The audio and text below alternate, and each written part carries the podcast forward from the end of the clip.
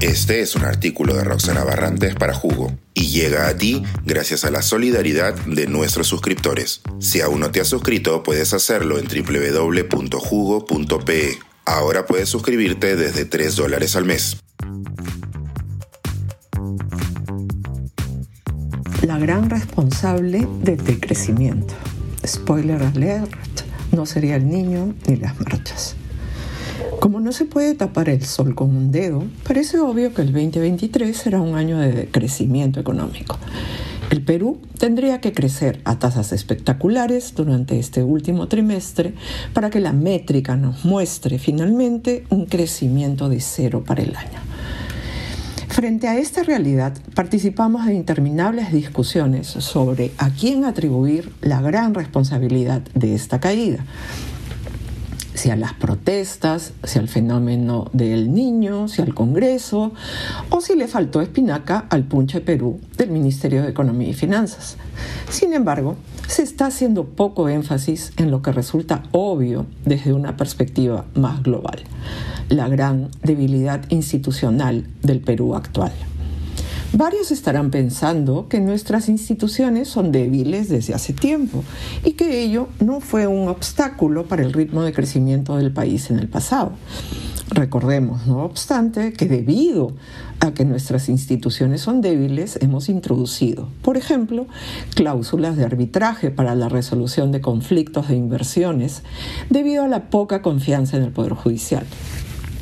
Adicionalmente, como país, hemos suscrito convenios internacionales que ofrecen garantías de una resolución de conflictos en el marco del CIADI, sacándolos de plano de la jurisdicción nacional.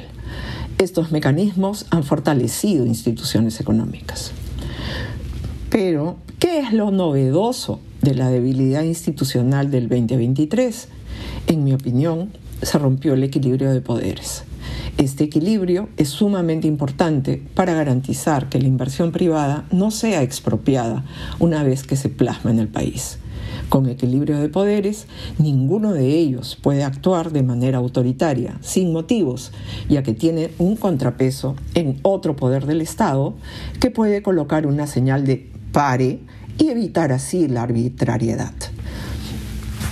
Hoy tenemos un poder legislativo que ha avasallado al poder ejecutivo y que además ha maniobrado para controlar tanto a la Defensoría del Pueblo como al Tribunal Constitucional. La fuerza de los votos es un ferrocarril desatado. Quizá alguno de nuestros seguidores esté preguntando qué tiene que ver este asunto tan legal, tan de superestructura, con la inversión privada.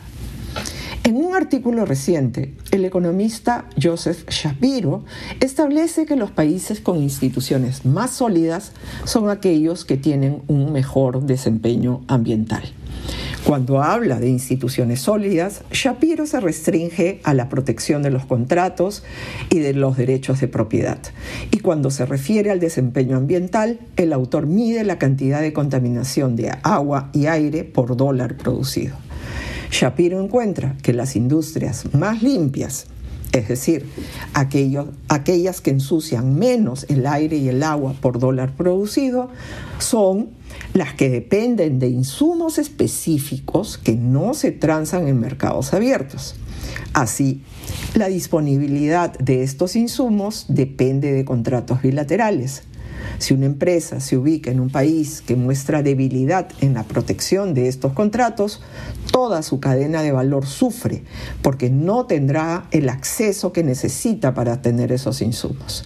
En consecuencia, preferirá ubicarse en países donde la seguridad jurídica sea notable.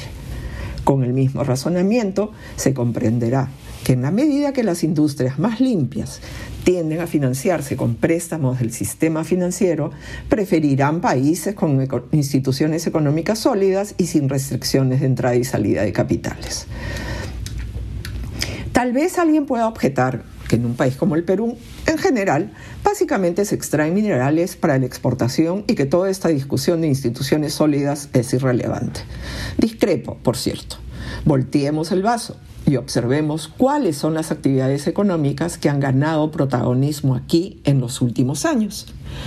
Y vamos a encontrar que se trata precisamente de aquellas asociadas a la explotación ilegal de recursos naturales y a la afectación de los ecosistemas, como la tal, el narcotráfico y la minería ilegal.